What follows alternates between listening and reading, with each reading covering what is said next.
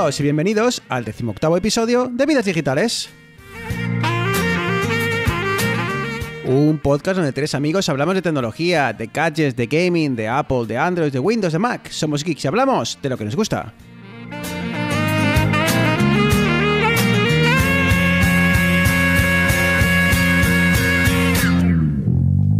No te bajas de la Y bueno, lo primero de todo pedir disculpas porque hace ya un mes que grabamos el último episodio y entre pitos y flautas, entre tengo esta fiesta, Arturo se recupera de aquella boda, eh, pues eh, nos hemos plantado eh, mediados casi ya del, del mes de noviembre y bueno, aquí estamos, Eneas, muy buenas.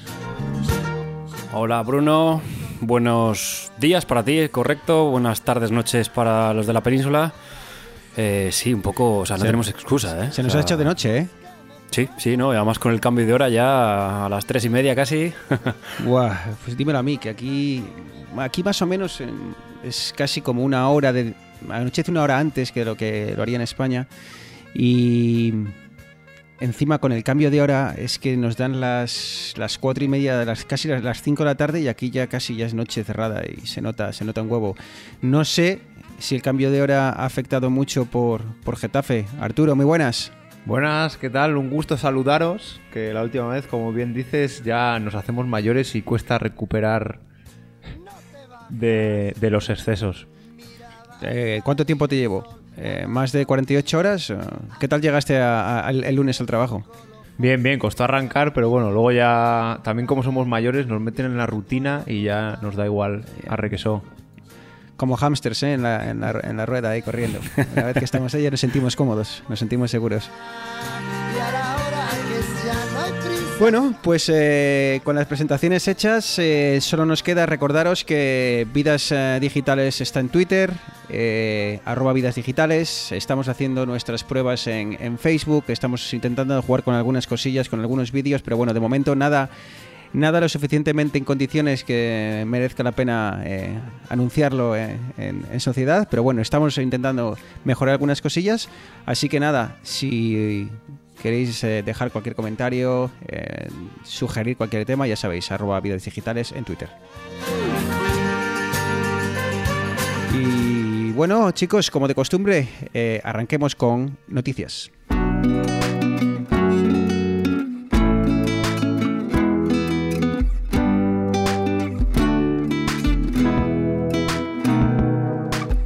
Y arrancamos con muchas presentaciones porque es que en este último mes y casi mes y medio desde que hablamos la última vez con, con Arturo han ocurrido muchas cosas y empecemos si os apetece por eh, el lanzamiento del buque insignia de, de Google que no son otros que el Pixel 4 y su hermano mayor, el Pixel 4 XL. Eh, Eneas, cuéntanos algo de, de tus, las primeras impresiones, los primeros eh, reviews, las primeras opiniones sobre este terminal.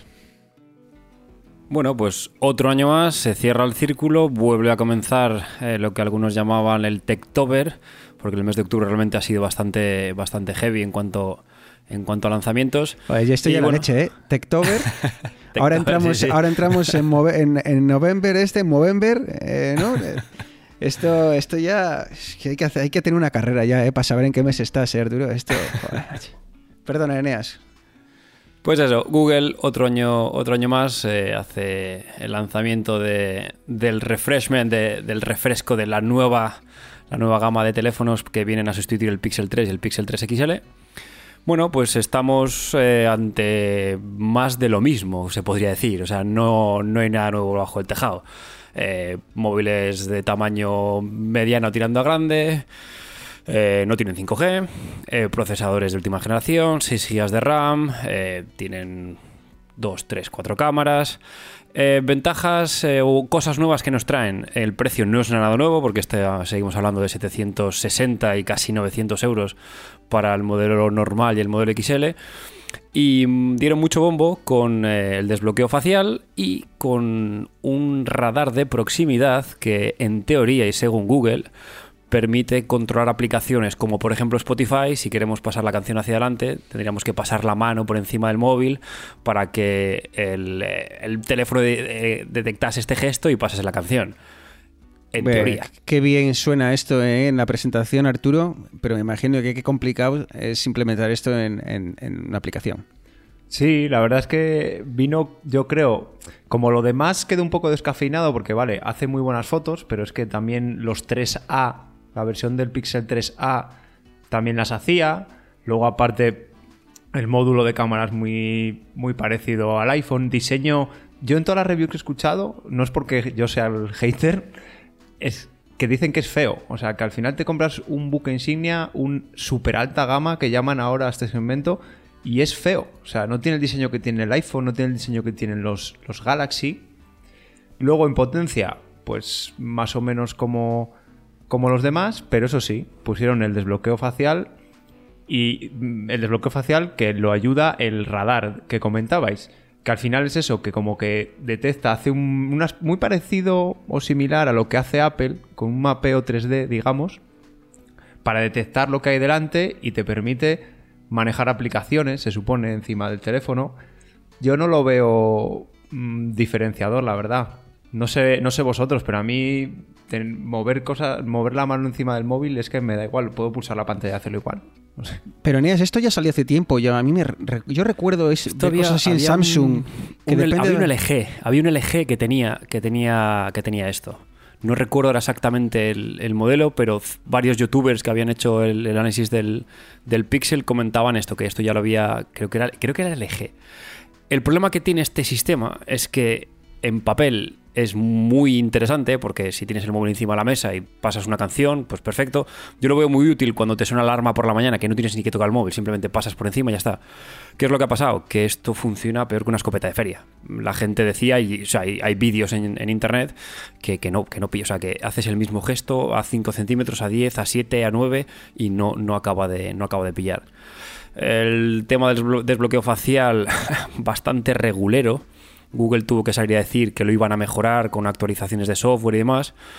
Entonces, bueno, eh, lo comentábamos antes offline, Bruno, Bruno y yo, que desde que los, los Pixel o lo que eran los Nexus dejó de ser este, este bombazo de, de 400, 500 euros, tenías un tope de gama, pues mira, ahora mismo mismo precio que un Samsung, mismo precio que un iPhone.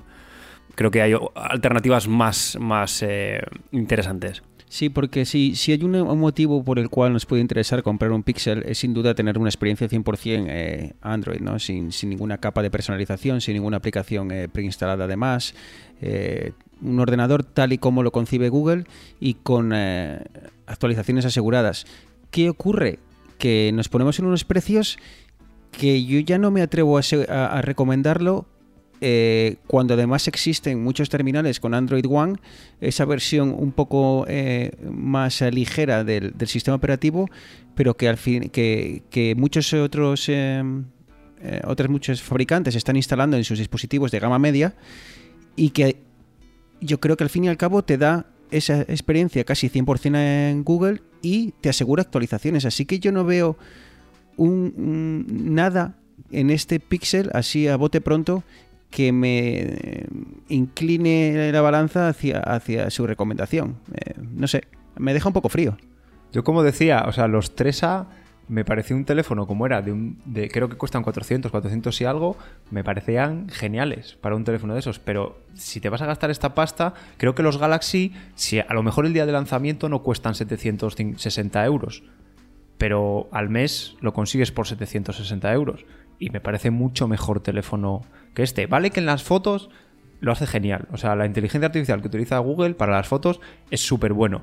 Pero es que tienes teléfonos de 400 euros que no te hacen la foto tan bien, pero te lo hacen casi igual.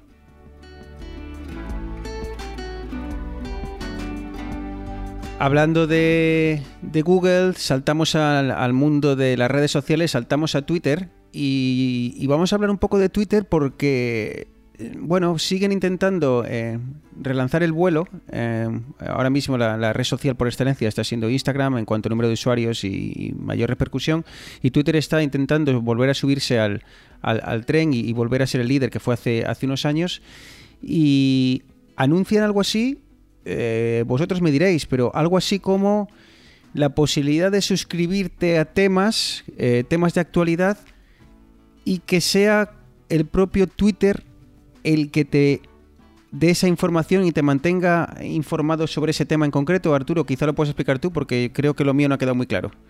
Sí, al final lo que va a hacer Twitter es sacar una... le- ellos le vayan a llamar temas, ¿vale? Que en principio habrá un- sobre unos 300 temas que tú empezarás a seguir. Es decir, no se basa, digamos, en palabras clave o... Bueno, por detrás puede que sí, pero no es seguir un hashtag o algo así, sino que es algo de contenido, digamos, que llaman ahora editorial, es decir, que hay gente o algoritmos o gente y algoritmos a la vez eligiendo esos temas y te los proponen para seguir de manera que tú no tienes que seguir a un montón de cuentas. O a lo mejor hay alguien, un youtuber o alguien que hace reviews, pero a ti solo te interesan las reviews que hace de móviles, no te interesan las de ordenadores, ¿vale?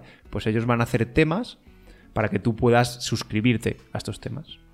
Me suena esto como un poco esta lucha que están entendiendo ahora redes sociales por evitar los fake news, ¿no? Eh, como que van a ser ellos los que te van a hacer el, filtro y intentar darte contenido de calidad, pero es todo un poco, veremos a ver cómo lo implementan, porque eh, es una responsabilidad bastante grande y, de- y determinar qué contenido es eh, merecedor de, de estar ahí en ese en esa especie de timeline eh, customizado por ellos o, o personalizado por ellos. Eh, no sé. Eh, tú, Eneas, no creo que como usuario en esto de Twitter no te veo muy, muy ducho, así que no sé si...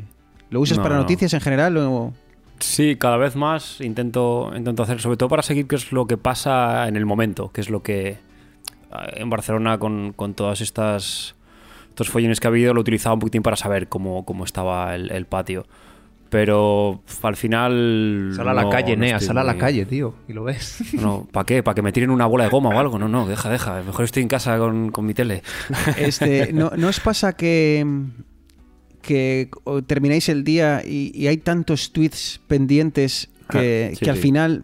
Es que yo, al final, no sé, a, a no ser de que sea como dice Nea, es algo que está ocurriendo en ese momento y casi te pones a seguir un hashtag en concreto o una cuenta en concreta para que te mantenga informado de lo que está ocurriendo en este momento, a mí ha dejado yo creo que de tener eh, la funcionalidad informativa que tenía antes porque me topo con 2.500 tweets que obviamente no voy a repasar y claro, me, pierdo muchísima cantidad, muchísimo contenido.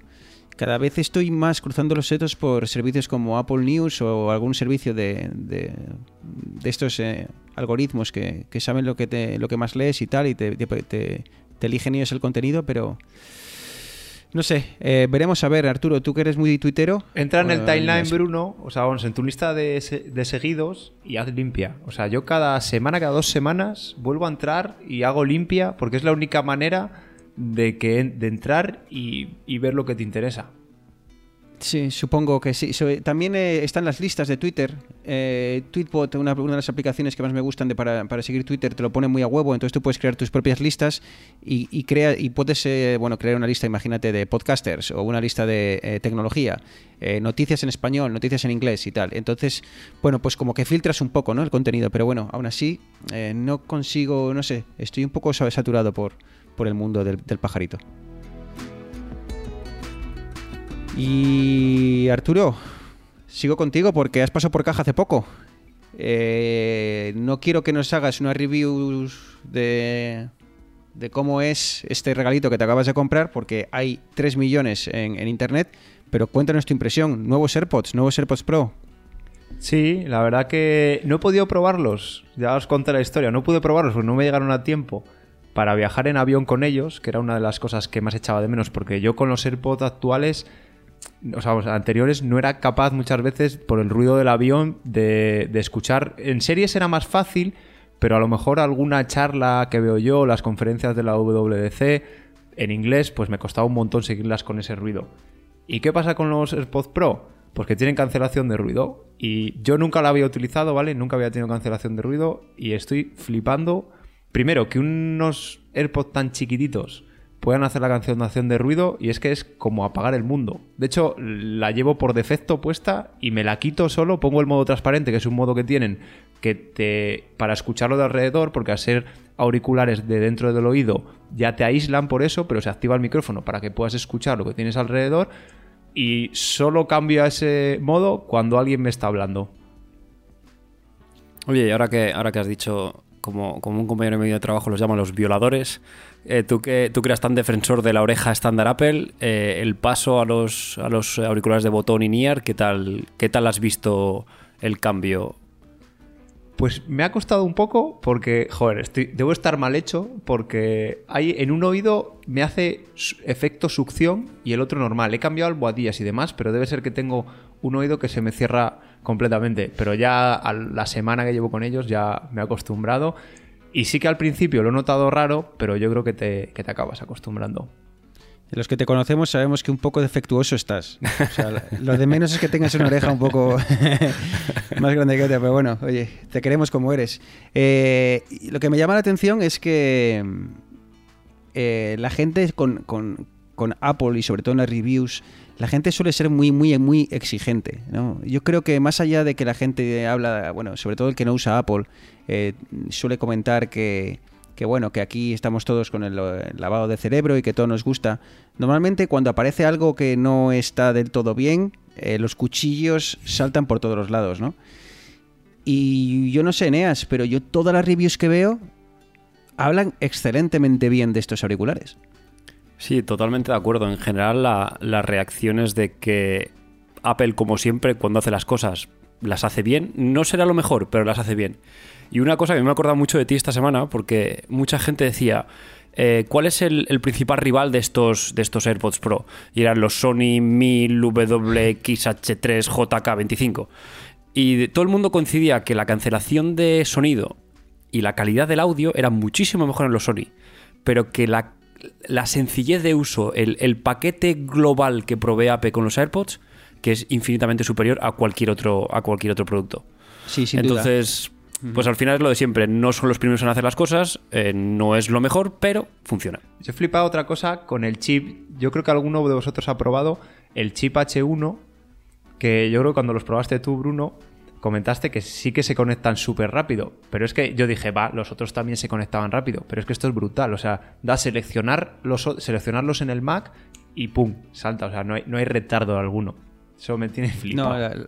La verdad es que eh, tiene muy buena pinta, parecen ligeros, cosa que los, los Sony que comentaba Eneas cuando los probé me parecieron un poco voluminosos y al salir, eh, eh, al, tener el centro de gravedad, porque estos, estos eh, que el, diseño de, eh, Apple me da la sensación que el centro de gravedad está muy cercano a, a lo que es la oreja, pero en los, eh, los Sony, como todo el procesador, todo el procesamiento lo hace como en una, en un- una especie de rectángulo que queda fuera de la oreja, creo que el peso hace que si corres y demás, o si mueves la cabeza, estén como más inestables, ¿no? Y, y bueno, eh, yo creo que voy a pasar por caja. Eh, Eneas yo creo que de momento no, pero yo creo que dentro de, si no se lo pido a los reyes, eh, alguna excusa encontraré. Así que, bueno, yo tengo muchas ganas de probarlos. Y menos mal que Eneas no ha nacido en China, porque es que eh, China se prepara para restringir las horas de videojuego eh, al día que pueden eh, tener los, eh, los niños. Eh, Eneas, imagínate que a ti el gobierno, y vamos a dejar el tema del gobierno, que hoy es domingo de elecciones, vamos a dejarlo ahí. Al menos de momento en España no te van a, limitar el, el número de horas que puedes jugar. Cuéntanos esta medida un poco, bueno, desde lejos, estrambótica de- del gobierno chino. Sí, es que estos países tienen muchos problemas con la adicción que tienen los adolescentes a, jugar online. El Fortnite, este famosillo, este es el, juego que está de moda. Entonces, eh, en países, iba a decir normales, pues la gente puede hacer lo que quiera. Pero bueno, en países como China, en la que bueno, el gobierno pues, puede decir un poquitín más lo que puedes o no puedes hacer, pues han decidido que una, una medida para que, para que este problema intente apaciguarse un poco es que los niños menores de 18 años de lunes a viernes no puedan jugar más de 90 minutos al día. Entonces, Y no más tarde de las 10 de la noche, además. Para el que no juega, eh, decir, bueno, hombre, joder, es una hora y media. Los que hemos jugado de adolescentes y los que seguimos jugando o seguís jugando pa- pasada la adolescencia, una hora y media vuela, ¿eh, Eneas? Eh, una no digo que partida de- juguemos una- todo. Una partida de Age of Empires a tres bandas, te cascas bien. tres horitas ahí tranquilamente. Que te, te quiero decir que igual no jugar todos los días eh, dos horas, pero que ha habido días que te has sentado a- después del colegio, después del instituto, y se te ha hecho, se te ha hecho de noche, y, y lo siguiente que has hecho para levantarte ha sido cenar, eh, eso lo hemos hecho todos. ¿eh? O sea que, que bueno, Sí, hora y sí, media, hora y media parece mucho, pero bueno, eh, tampoco es esto, eh, no sé, para los jugones tampoco es tanto. Lo que yo no sé es cómo lo van a hacer. Y no he visto mucho sobre ello.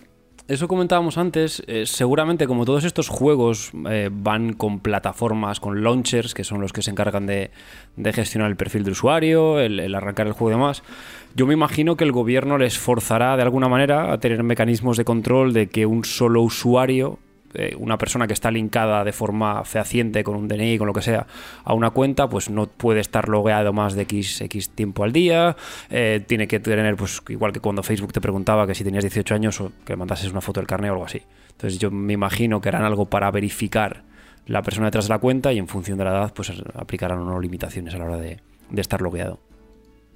Sí, porque decían eso, que iban a tener que, los usuarios iban a tener que usar su, su carnet de identidad para, para loguearse, que no iban a poder usar alias, de forma que tenías que jugar con tu nombre, tu nombre real. Bueno, eh, veremos a ver, pero bueno, eh, me- la may- lo que más me llama la atención es cómo lo van a, cómo lo van a implementar. Así que eh, tendremos un ojo puesto ahí y, y vemos cómo, cómo lo harán. Mm, hablando de ojos, es que como hilo, ¿eh? es que me encanta. Joder, está con eh. super glue ya, ¿eh? terrible. Es que, es, es que qué forma de hilar. Hablando de ojos y de desbloquear, el que no termina de dar con la tecla de desbloquear los teléfonos, Arturo, es eh, tus amigos de Samsung, ¿eh? Madre de Dios, no hay teléfono que saquen que no tenga problemas de desbloqueo. Sí, ha salido la noticia de que el Galaxy S10, el tope gama de, de Samsung, podía ser desbloqueado con el sensor de huellas que incorpora en la pantalla, poniendo un simple protector de pantalla que lo que hacía era mm, refractar o, cambiar la manera, la lectura y hacía que cualquiera pudiese, pudiese desbloquear ese teléfono. Lo que es curioso es que también tiene ese mismo sistema de desbloqueo en otros teléfonos, ¿vale? De huella en la pantalla. No sé si la tecnología es la misma, pero tiene otros de gama mucho más baja. De hecho, hay teléfonos ya de 300 euros así de Samsung que tienen ese sistema y en esos no pasaba. Solo pasaba en el S10. Ah, Y, sabes lo que dijeron, ¿no? Cuando, cuando salió todo este follón, salen los de Samsung diciendo, vale, bueno, pues lo que tenéis que tener es mucho cuidado con vuestro móvil a ver dónde lo dejáis. Claro, Era como de amigo. Pero bueno, es que esto ya viene de largo. Es que os acordáis cuando hemos hablado, también hemos hablado en capítulos anteriores del problema de los lectores de iris y demás del, del- de Samsung, ¿no? Que al final acabaron quitando el, desbloqueo facial y, y este, este que aunque no lo hemos comentado, está una de las novedades, y, y corregidme si me equivoco, creo que este lector de huellas viene en la propia pantalla, ¿no? Entonces hay una zona en la pantalla en la que tú pones, no hay, no hay algo físico, un botón como tal, sino que tú pones el dedo y bajo la pantalla hay un lector que te, que te lee la huella. Y, bueno, pues eso, con un plastiquito que ponías encima, no me preguntes muy bien cómo, eh, con cualquier huella dactilar eras capaz de... Y encima es que es curioso, porque como todo esto surge, surge de casualidad. O sea, una señora, una aparente- aparentemente una señora británica eh, puso un plástico sobre su Samsung y su marido fue capaz de desbloquearlo. Es eh, súper curioso, pero bueno, si tenéis un Samsung, eh, ¿qué modelo es? El S10, eh, S10, ¿no? Sí. Sí. Si tenéis el Samsung que os ha costado mil y pico euros, eh, quitad el desbloqueo de huella y ponedlo con código, igual que hacíais con el Nokia, que teníais el 3310, porque parece que el lector de huella de momento no funciona como debería. También ha pasado, que no lo hemos comentado, eh, con los Pixel, con el radar este que tiene, ¿vale? Para el bloqueo facial, que se desbloquea aunque tengan los ojos cerrados. Con lo cual, si tienes un Pixel, no te duermas nunca, porque alguien podría coger tu móvil y desbloquearlo, ¿vale? Sí. Eh, eh, un poco de confusión hubo con aquello. Estuve siguiendo un hilo de Twitter. Había usuarios que tenían la opción de, de activarlo, otros que no. no. no lo seguí del todo, pero, pero es verdad. Porque, por ejemplo, con el iPhone, si tú tienes ojos cerrados, no se desbloquea. En cuanto los abres, ¡pum! Se desbloquea el, el- el teléfono Mira, terminal. Pero aquí. Si el día de mañana Apple ve que los ingresos no, no, suben, licencia eh, el tema de Face ID y se forra. No, no, sin duda. Es, es el, el- el mejor invento junto con los AirPods. Yo creo que los... may- A ver, yo creo que todo el mundo que ha usado AirPods eh, reconoce que, mm, bueno, sobre todo los anteriores, te podían hacer daño, te podían gustar, sonar mejor o peor, pero al final todos han tendido a, a copiarles. Pero el Face ID, en mi opinión, Face ID y los, y los auriculares de, de Apple creo que han sido las únicas dos, eh, bueno, pues eh, patentes o, o lanzamientos que, bueno, destacables en los últimos cinco años o así. Desde entonces Sí. eh, ningún Sí, sí. iPhone me ha llamado la atención. Yo creo que al final Apple es la manera de hacer las cosas. Él saca algo que está terminado y que va a funcionar. ¿Cuánto tiempo antes del Touch ID, cuando lo sacó Apple, que era el primero que funcionaba bien, el primer detector de huellas que había que funcionaba bien, ¿cuántos ordenadores habíais comprado con ese detector de huellas que no funcionaba ni para atrás? Ca- casi todos.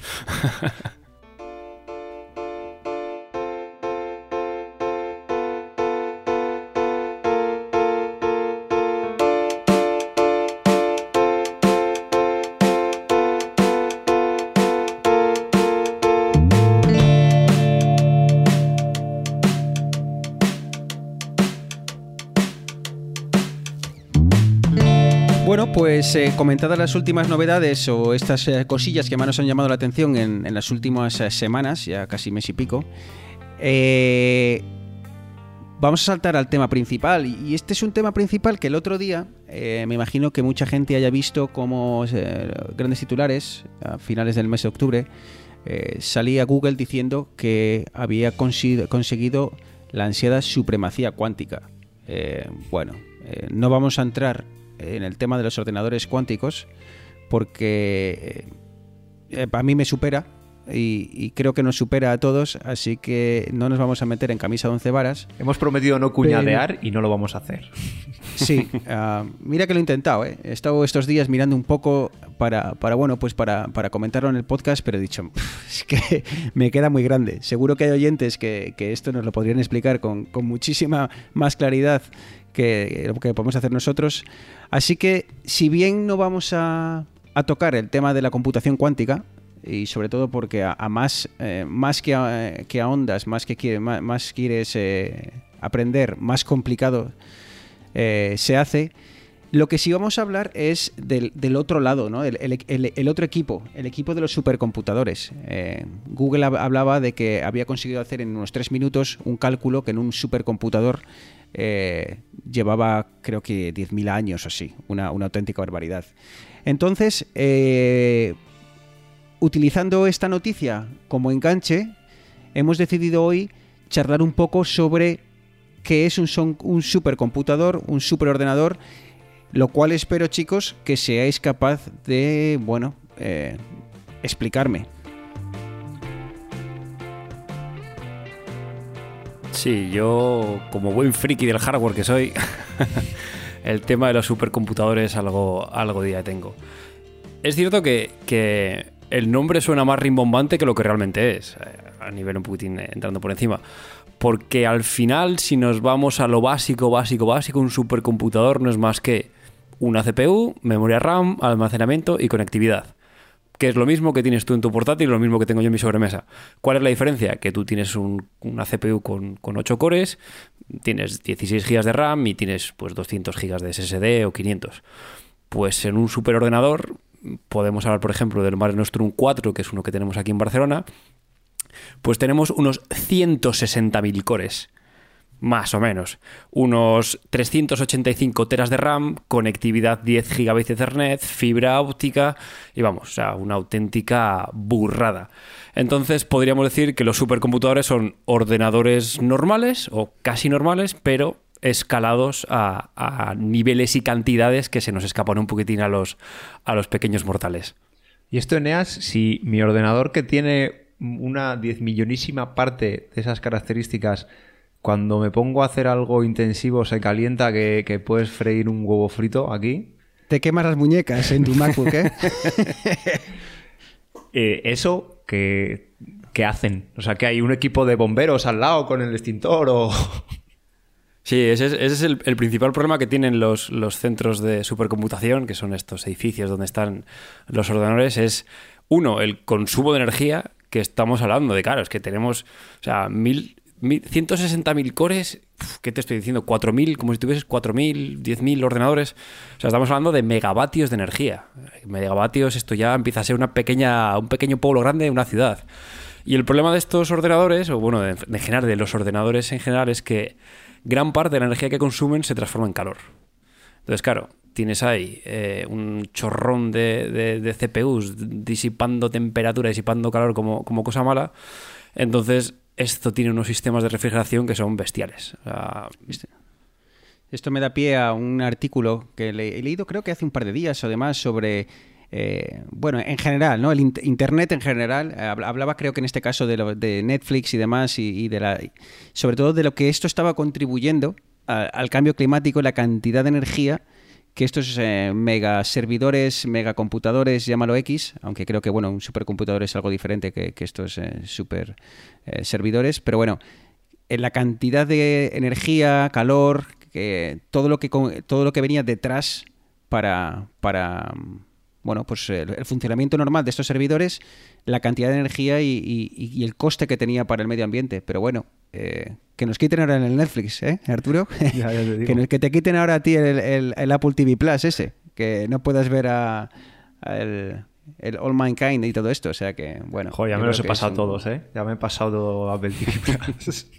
Sí, ¿ya te has, vi- has visto mucho? Mira, ya le estamos cortando. había, líneas, había líneas, cuatro pero- series nada más, o sea, tampoco... He visto las tres buenas. La de For All Mankind, The Morning Show y la de Sí. Las tres pepino. Joder, macho, qué rápido vas. Pues que ahora cancela la suscripción hasta que saquen algo nuevo. Perdona, Eneas. eh, no, no, esto me viene muy bien calor. porque, porque realmente eh, la diferencia que hay entre un supercomputador y el cloud, por ejemplo, de, del iCloud o de, o de Dropbox y demás, eh, no está en la infraestructura, porque como tú bien has dicho, esto disipa calor, que es una salvajada, es un poquitín en el tipo de, de ordenadores o de elementos que forman estos, estos centros. Un servicio de cloud estaría más enfocado a almacenamiento, gestión de este almacenamiento y conectividad bruta hacia el exterior, cuando un supercomputador realmente lo que está pensado es más hacia potencia de cálculo. No le importa mucho que tengas una conexión a internet muy fuerte hacia el exterior, que también, que es- es algo que está muy, muy pensado. No tiene mucho almacenamiento porque son datos que no tienen que guardar a largo, a largo plazo, pero sí que necesitan muchos CPUs muy, muy potentes para, para realizar cálculos y, como he dicho antes, cantidades de memoria RAM ingentes para poder tener todos estos datos en tiempo de ejecución y poder, poder enredar con ellos. Y esto, Eneas, eh, comenta este tema de memoria RAM, eh, eh, procesadores. Estamos hablando de un procesador muy potente eh, en el que los, eh, los usuarios de a pie no somos ni capaces de imaginar, o estamos hablando de muchos, y perdonadme la licencia, muchos procesadores de a pie puestos en serie funcionando como animales. Pues a nivel de conceptual de, de cómo están diseñados estos, estos procesadores, no son muy diferentes del procesador normal que podemos tener en un portátil en un, en un sobremesa. Están basados eh, en arquitecturas, generalmente Intel es el que, el que más, eh, más cuota de mercado tiene, IBM también tiene, tiene procesadores, pero al final son... eh, a nivel de instrucciones, se ejecutan las mismas instrucciones que podía ejecutar un orde- un ordenador normal, pero tienen funcionalidad un poco más avanzada para poder eh, llevar máquinas virtuales, poder hacer corrección de errores eh, con, con memoria. No son tan rápidos como un sobremesa, pero sí que tienen muchísimo más cores y muchísimo más esta funcionalidad más pensada para fuerza bruta.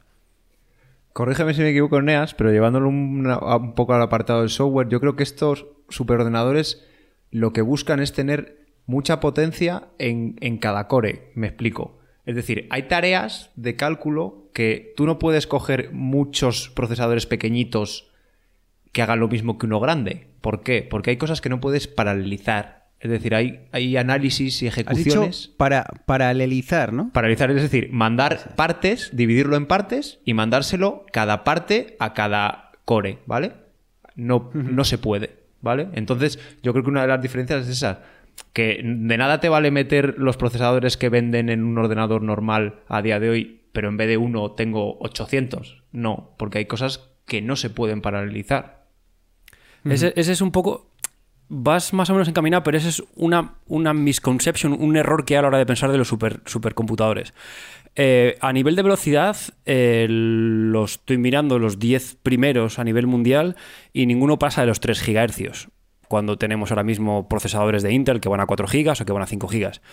Eh, la ventaja que tienen estos, o para lo que se diseñan estos supercomputadores, es para, para hacer eh, tareas, cálculos que requieren tal cantidad de fuerza bruta que evidentemente con un ordenador no puedes hacerlo y lo que haces es distribuir todo este trabajo en, en, un, en una red, en un clúster de procesadores que al final consiguen lo que hablaba Bruno antes, algo que se haría en 10.000 años, pues igual te lo hacen en una semana de, de trabajo. Voy a aprovechar porque al hilo de esto, yo he estado, cuando he estado mirando cosas de inteligencia artificial y demás, eh, como sabréis o no, si no os lo cuento yo, se utilizan mucho las GPUs, es decir, los procesadores gráficos.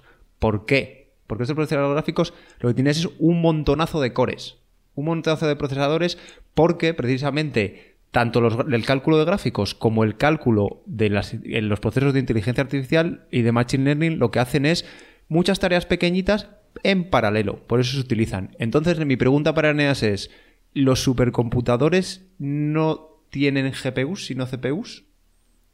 Pues hay de todo. Hay supercomputadores que solamente es eh, potencia pura y dura, que están enfocados a, a- a procesos que no necesitan de, este, de esta arquitectura específica que tienen las GPUs, pero hay otros eh, que tienen una mezcla de super, superprocesadores superpotentes y GPUs superpotentes para poder hacer este cálculo heterogéneo de cosas más específicas para arquitectura de procesadores y cosas más específicas para arquitectura de GPUs. Y entonces, Eneas, esto me imagino que tenga un uso. Esto no creo que sea para jugar al, al Fortnite a tope de gráficos, ¿no? Entiendo que esto tenga otras eh, utilidades. Algo que podamos entender los mortales del uso al que se, le puede dar a estas mega, megacomputadoras.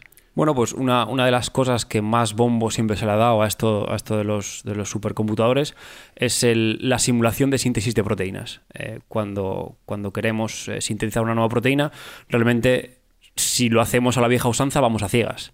Eh, estos ordenadores lo que nos permiten es eh, simular un entorno en el que diríamos, bueno, vamos a probar a ver si esto se podría hacer o no se podría hacer.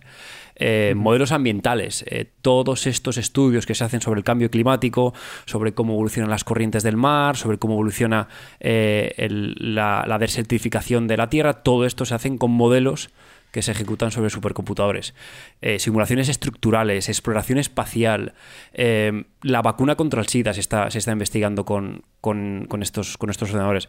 Al final, eh, lo que tenemos es una máquina que nos permite realizar tareas a una escala muchísimo más grande de lo que estamos haciendo ahora.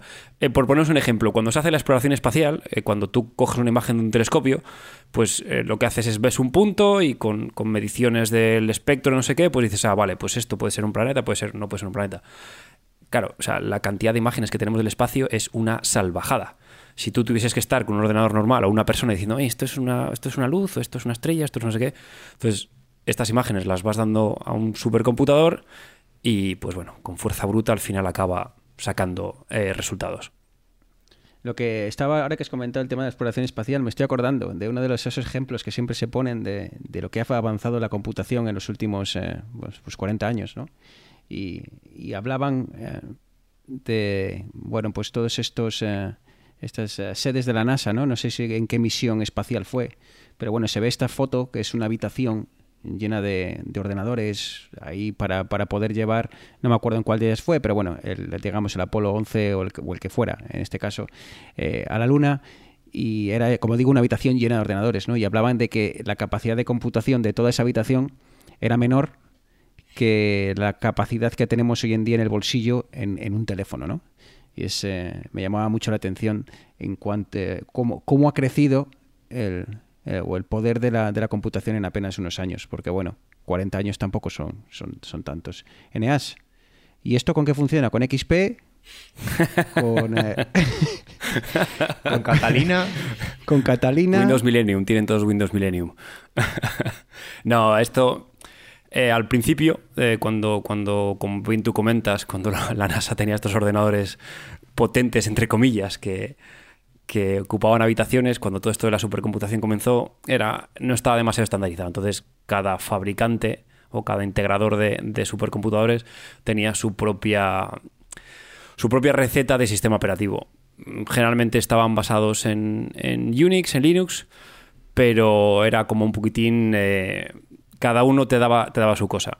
A partir del año 2000, más o menos, es cuando, cuando Linux comenzó a ganar eh, importancia y ahora es, no sé, te diría que un 98 y pico por ciento es, es eh, Linux.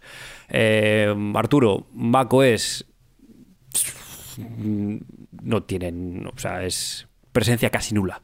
O sea, al final, eh, como, como comentaron hace tiempo, los Mac Mini se pueden apilar, sí, muy bien, pero Eso, eso iba a decir yo ahora. Sí. Eh, Arturo, que nos ponemos a, nos ponemos a pilar Mac Minis eh, y nos quedamos solos. Dejamos gente estos ahí supercomputadores. infeliz en los centros de computación diciendo, joder, no me ponen Mac aquí. Sí, encima, eh, Arturo, me los estoy imaginando sin usar ratón. ¿Sabes? Todo en código. ¿Sabes? Todo con un MS2 diciendo, toma, eh, yo no uso eh, carpetas. Donde pueda, donde esté en una línea de código, No, e- eso es cierto. Esto- Estos, estos eh, superordenadores, tú cuando vas a este superordenador, realmente no, no tienes un escritorio y demás. Tú tienes una pantallita, que una pantallita que es en un carrito que se puede llevar de un lado a otro, y tú llegas a tu terminal, enchufas tu teclado y tu ratón, sacas la pantalla de un rack 2U, sacas, entras en terminal, haces lo que sea y ya está. No hay. De hecho, muchas veces me imagino que se conecten por que abran una terminal desde cualquier sitio. Tú, desde tu casa, abres una terminal contra ese, superordenador, le mandas ejecutar X programa y tú le dejas ahí corriendo, luego te vuelves a conectar a las horas y pum, te da los resultados. Sí, correcto, exactamente. Son, son nodos a los que tú lanzas cargas de trabajo. Eh, además, todo esto, como son, son centros de que están muy, muy demandados por, por la gente, pues tú tienes tu rango de horas que puedes trabajar, tienes una, asignación y le lanzas todos los, todos los procesos. Y esto, Eneas, hay, hay fabricantes que se dediquen únicamente o exclusivamente, o no exclusivamente, pero hay, hay fabricantes que se dediquen a la supercomputación, no, igual no de, tanto desde el punto de vista eh, de rentabilidad, sino de decir, eh, aquí mando yo. No sé, me imagino que en el mundo de este, de salir y decir, joder, eh, tengo el, el mayor supercomputador del mundo. Eh, pues hombre, sea una buena, una, buena publicidad. ¿Cómo está este, este mundo? Sí, esa es muy buena pregunta porque, como, como mencioné antes, un supercomputador per se no, se diferencia tanto de un ordenador normal. Eh, las CPUs son cuasi estándar, la memoria RAM es estándar, los discos duros son estándar. Las placas base a veces son un poquitín especialitas por el tema de que ya no solamente tenemos una CPU en una placa, sino que podemos tener dos, tres o alguna más. Eh, entonces, los fabricantes son, digamos, integradores. Pero claro, no estamos hablando de, de- una fábrica que un, un tío que, que monta servidores. Estamos hablando de Intel, Lenovo, Dell, HP, Fujitsu, NEC, IBM. Entonces, esta gente eh, no solamente digamos, te monta las placas y te monta los procesadores, sino que además te da toda la infraestructura eh, que conlleva ya no solamente la instalación, más la conexión, más el sistema operativo que te va a gestionar el, el centro procesado, más toda la parte de disipación de calor, más interconexionado, red, etcétera, etcétera. Entonces, es, es ya si me acuerdo y lo publico lo publico en Twitter mañana pasado, eh, lo, que ya, lo que llaman el, el porno para ingenieros son estas fotos de, de- de los backplanes, la parte trasera de los servidores, en las que tienes mangueras de cables de red, todos perfectamente organizados, simétricos, con colores, todos perfectamente. Entonces, Con etiquetilla. Exactamente, exactamente. Entonces, estas son las cosas que, que parecen una chorrada porque dices, hostia, yo llevo mi portátil, le pongo el cable red al router y ya está. Claro, pero conéctame eh, 48 racks, con cada rack con dos tomas de gigabit de Ethernet, más la parte de control. Entonces, estos fabricantes, por llamarlos de alguna manera, son los que se encargan de, darte el paquete completo de, de lo que luego sería el superordenador. Ujú. Hablabas de fabricantes, eh, precisamente, eh, bueno, co- comenzamos el tema de la noticia con comentando este famoso eh, anuncio en la revista Nature de, Google, ¿no? Sobre la- los ordenadores cuánticos.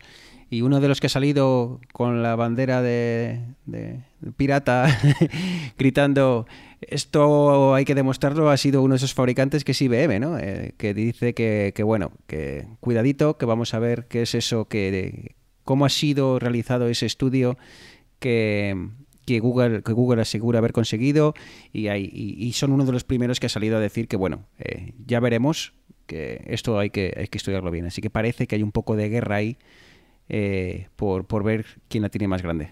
Sí, el, mundo de la computación cuántica estamos en pañales. Eh, ahora mismo quiero recordar que Google decía que su procesador tenía 38 qubits, que es... O sea, él tiene 38, pero porque el otro tiene 25 y el otro... O sea, no, no, no es lo que va a ser la computación que conocemos ahora. O sea, están todavía... Y hoy dice que es Google, mañana vendrá Honeywell diciendo que son ellos, pasado dirá Intel que China ha metido una cantidad ingente de dinero en el desarrollo de computación cuántica. Entonces, bueno, esto, esto es algo que creo que vamos a ir a hablar de ello en futuros meses y años. Y ahora que mencionas China, eh, ¿dónde se encuentran estos eh, superordenadores? Eh, ¿Cómo está España posicionada o Europa o, esto? ¿cómo, cómo, está, ¿Cómo está el tema? Bueno, pues eh, hay una página eh, que se llama top500.org que es muy interesante porque tiene información sobre estos centros de, computación, sobre la potencia de los ordenadores y demás. Eh, si hablamos de máximo número de ordenadores por país, China es la que más tiene. De los 500 eh, principales supercomputadores, China tiene un 44%, seguido, como no, por Estados Unidos. Luego, a nivel individual de país, está Japón, el tercero, Francia tiene un 4%, y luego, bueno, de ahí vamos para abajo y ahí, pues, más, cada vez menos países tienen, tienen eh, ordenadores ahí. Eh, si nos vamos por rendimiento, que es otra de las formas de ver dónde están distribuidos, en este caso China tendría un 29% de los más potentes y, y Estados Unidos subiría con un 38,5%. En España tenemos un ordenador eh, que está en el puesto 29. Tenemos más de uno, pero solamente tenemos uno que esté en este top grande, que es el Mare Nostrum 4, que está, que está aquí en Barcelona. Y bueno, para que os hagáis una idea, el Mare Nostrum 4 tiene un rendimiento eh, de 13,5 petaflops, cuando el ordenador más potente está en torno a los 200 petaflops. O sea, estamos hablando de como 10, 20 veces por encima de- del, del top. Espera, espera, que ya empiezas con los palabras en las... Vuelve eh, llamando a tierra, llama- tierra llamando a Eneas. Yo me la sé, pero estoy viendo a Bruno con la cara desencajada. Entonces, explícanos qué, qué es un petaflop. Vale. El, el- lo primero son los flops.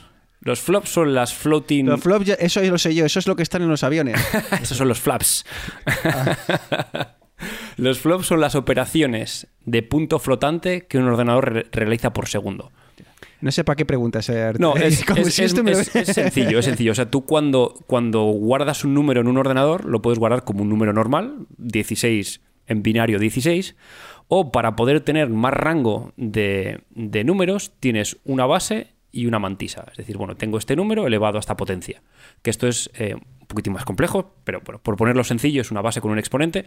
Eso serían los, eh, los números en punto flotante.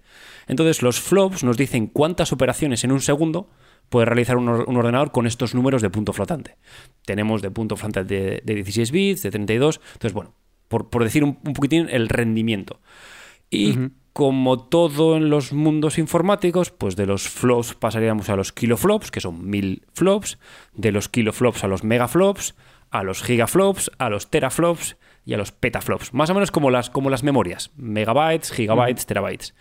Entonces, los petaflops, y Arturo, corrígeme si me equivoco, son 1 por 10 a la 12, un millón de millones.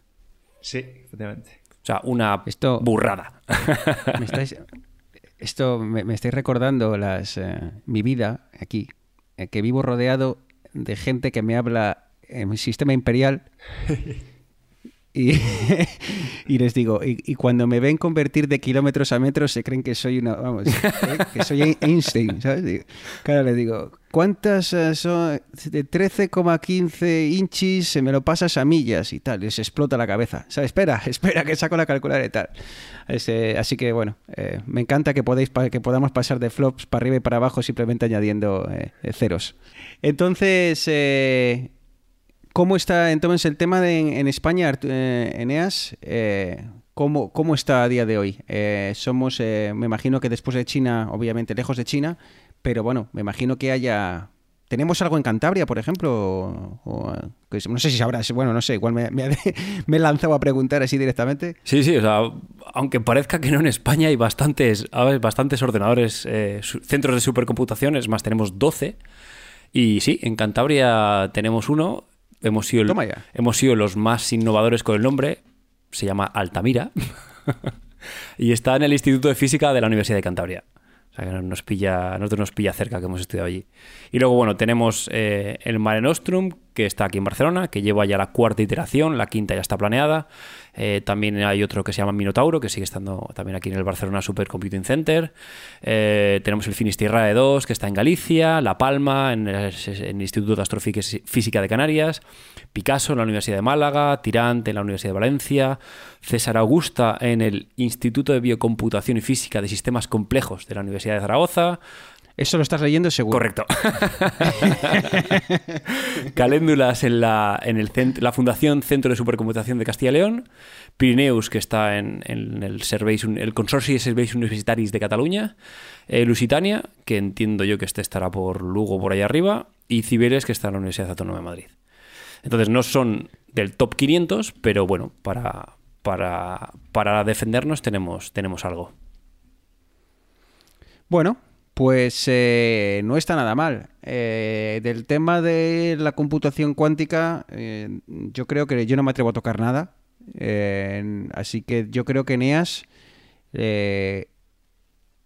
cuando salga, cuando el tema de la computación cuántica coja más fuerza y, salga más en claro, o cuando el tema, esta batalla entre IBM y Google eh, se aclare, igual lo tocamos. Pero a no ser de que tú te animes, yo creo que es un tema, o Arturo, un tema que nos eh, queda un poco grande. Yo creo que, que lo que, si me ayuda Neas, si, si me equivoco, corrígeme, lo que podemos contar es por qué se está yendo a, esta, a estos ordenadores cuánticos, ¿vale? Y el principal problema es que ahora mismo la tecnología actual, ¿vale? De los transistores de materiales como el silicio, por ejemplo, que es en lo que se, como se hacen, diseñan los procesadores. Un procesador tiene muchísimos transistores, pues esos transistores cada vez se están haciendo más pequeños. Habréis oído por ahí hablar de 14 nanómetros, 7 nanómetros, ahora 5, 4, 3, ¿vale? Llegamos a unos transistores tan sumamente pequeños que las leyes que regían el comportamiento, las leyes físicas que regían ese comportamiento cambian, ¿vale? Empieza a haber otras interacciones y cambian. No sé si. A ver, a ver, Eneas, que te, bien. te- te veo, te veo moviendo, eh, moviendo la cabeza. Por fin, deba- debate en, en, en vidas digitales. Por fin, joder, todo el día de acuerdo. Qué- Casi me lo enseñaron a mí en la carrera. No sé qué. Eh, Pero es que tú has, tú has Cuéntanos, terminado la, has terminado la carrera hace mucho, Arturo. A ver, hasta, hasta donde yo sé, yo trabajo con un par de, un par de chicos que chanan bastante del tema de, de computación cuántica. Hasta donde yo sé, Esa palabra hacía mucho que no la escuchaba, Eneas. lo que, tú, lo que tú mencionas, Arturo, son los efectos cuánticos que pasan cuando los procesos de fabricación llegan a, a los niveles de los 2-3 nanómetros. Que ya empiezas a tener las corrientes de fugas, que un electrón que estaba en un 1 de repente ya no está, cosas así. La computación cuántica es una vuelta de tuerca, un nuevo paradigma, un nuevo concepto de computación que no pretende sustituir a los algoritmos actuales, es decir, tú nunca vas a tener un ordenador cuántico, un portátil cuántico, porque eh, los sistemas en los que se basan, la- la- el, el concepto del bit, ya no existe el bit.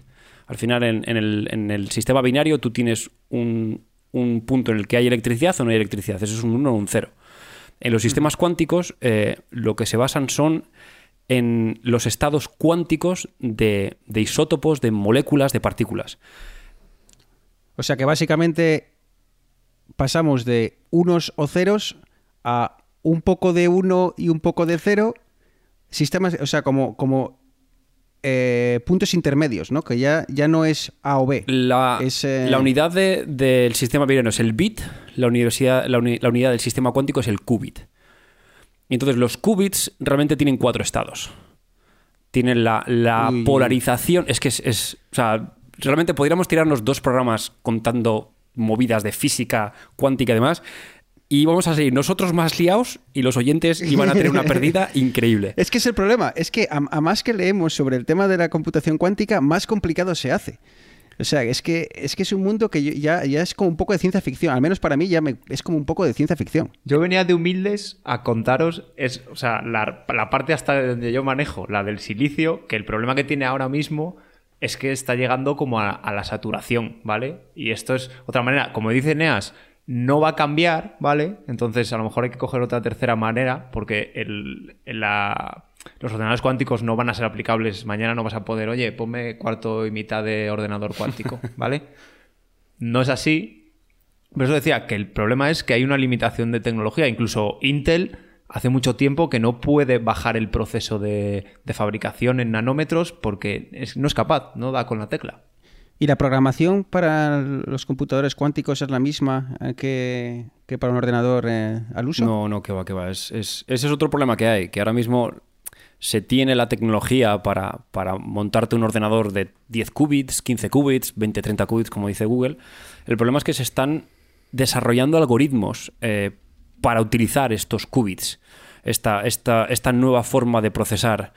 Y esto es un problema que tienen muy grande, que, que todo esto requiere una formulación matemática muy bestia, que requiere unos conocimientos muy avanzados, ya no solamente de matemáticas, sino de algorítmica y de física, porque al final todo esto son transformaciones sobre estados cuánticos de, partículas.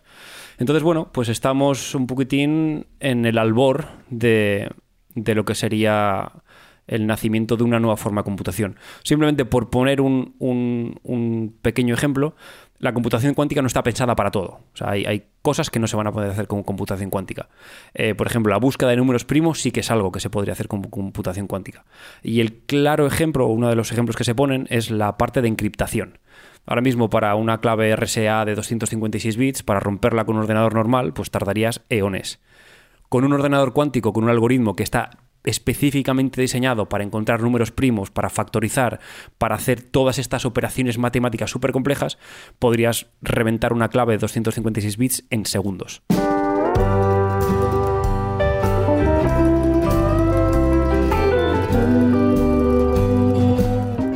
Bueno, chicos, veo que no se nos, eh, no se, no se nos ha hecho difícil ¿eh? Eh, volver después de tanto tiempo. ¿eh? Veo que no ha costado engrasar otra vez la maquinaria, lo cual, lo cual me gusta. Y espero ¿eh? que ya las excusas de hace calorcito en Barcelona y me voy de Bermús eh, ya no se escuchen más. Lo de las bodas, Arturo, tú no tienes tantos amigos para que se estén casando cada fin de semana.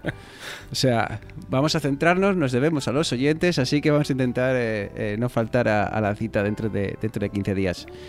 Eneas, lo dicho, muchas gracias de nuevo por eh, aclararnos, sobre todo por eso, por, por, por bajar a la tierra conceptos tan, tan complejos como, como es esta, esta computación de, de bueno pues de ese mundo de que, que a, los, a los mortales se nos, se nos escapa. Así que lo dicho eh, muchas gracias por todo. Vamos cerrando el capítulo y ya puedes ir a ver eh, los primeros eh, resultados de las elecciones que están a punto a punto de salir. Muchas gracias, como siempre, un placer dar rienda suelta a mi friquismo inacerbado y Iba a decir, empezar con leche fina y acabar con natita espesa, porque vamos, hemos acabado con lo de la cuántica, que también tiene, tiene telita. Pero bueno, yo siempre estoy encantado de dar, de dar la turra con, con mis chips y mis cosas. No, pero lo importante es siempre reconocer hasta, hasta, a ver, hasta dónde llegamos, ¿no? Y el tema del cuántico es eh, un tema tan complejo que cualquiera, cualquier físico que esté centrado en ese tema, pues si nos escucha puede, podemos perder toda credibilidad en un minuto. Así que, eh, no, es, a ver, no, no podemos saber de todo. Así que, bueno, pues eh, lo hemos tocado un poco por encima. Hemos hablado más del, del mundo de los supercomputadores que, que- que dominamos más, sobre todo tú. Así que nada, lo dicho, muchas gracias por todo y eh, nos escuchamos en 15 días. Y de Cataluña a Getafe, Arturo, lo dicho, se acabaron las bodas se acabaron los partidos del Getafe. Aquí puntual a la cita dentro de 15 días, ¿de acuerdo? Sí, sí, espero recuperar la, la regularidad, pero bueno, no, no estamos oxidados, no, no se nos ha notado. Bueno, pero es que tú no estás, tú no te oxidas porque tú vas de, ¿eh? hace poco te reúnes con, con varios podcasters ilustres. eh, luego tienes eh, colaboraciones en, en- en otros eh, podcasts, encima en YouTube y demás. O sea que, claro, como tú eres famoso, claro, pero luego hay gente como yo que es eh, vidas digitales o nada, ¿sabes? Estoy Así que, de bueno. promoción continua de vidas digitales.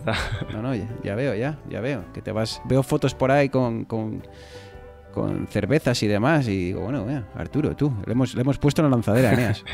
Espero que se acuerde de nosotros cuando esté en lo alto de la cima. Ah, no, este chico no. Este no- no es de esos. es broma, Arturo, un abrazo. Un abrazo, chicos, muchas gracias. Y nada, a los que habéis llegado hasta aquí, como siempre, muchísimas gracias. Recordaros que cualquier cosilla estamos en Twitter, arroba vidas digitales. Hoy hemos hablado de superordenadores. Bueno, si queréis sugerir eh, qué temas podemos tratar en los próximos capítulos, ya sabéis, eh, un mensaje privado y estaremos encantados de, de charlar con vosotros. Incluso si sabéis de algún tema vosotros y queréis venir a contárnoslo, tenemos las puertas abiertas, ¿no? En casa de Arturo, donde queráis. Sí, no creo que quieran venir a Canadá a, a- a compartir tiempo con nosotros, pero bueno, oye, Arturo, Arturo tiene una casa grande, incluso se invita si hace falta a dormir después, de- después del programa. Pues nada, bromas aparte, agradeceros que hayáis llegado hasta aquí y nada, en 15 días estaremos de vuelta. Un abrazo y hasta pronto. Chao.